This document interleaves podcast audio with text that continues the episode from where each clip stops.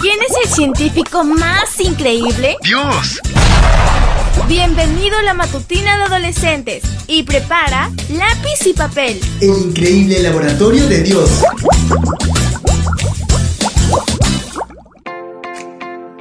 Muy buenos días, mis queridos adolescentes.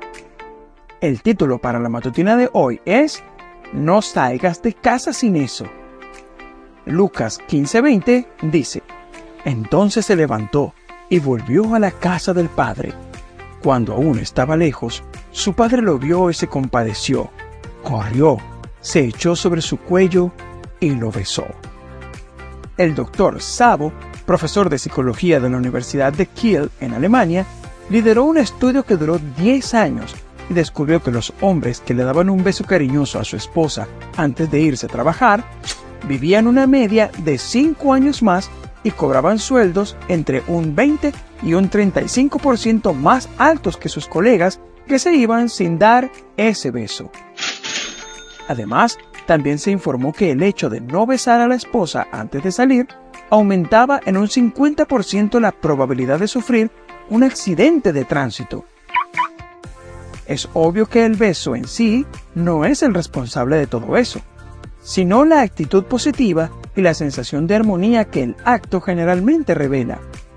¿Cuál es tu actitud antes de salir de casa? Si fuera la última vez que vieras a las personas con las que convives a diario, ¿cómo te gustaría despedirte? Sin duda un beso o un abrazo tierno durante una despedida sería nuestra actitud elegida hacia quienes amamos. Sin embargo, las prisas y las distracciones cotidianas a veces desvían nuestra atención de esta práctica tan importante. Muchas personas, además, cultivan en secreto cierta vergüenza de demostrar afecto.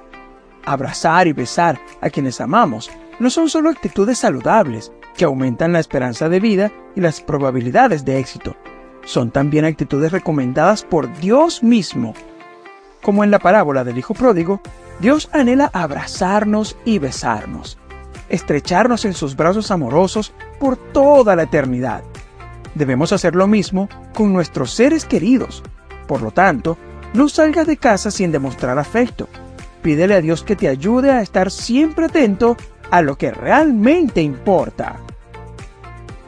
Mañana te espero para que sigamos conociendo el fascinante laboratorio de Dios. Fue divertido. Aprendimos sobre grandes personajes de la ciencia. Amistad, salud, creacionismo y mucho más. El increíble laboratorio de Dios. Esta fue una presentación de Canaan Seven Day Adventist Church y DR Ministries. Hasta la próxima.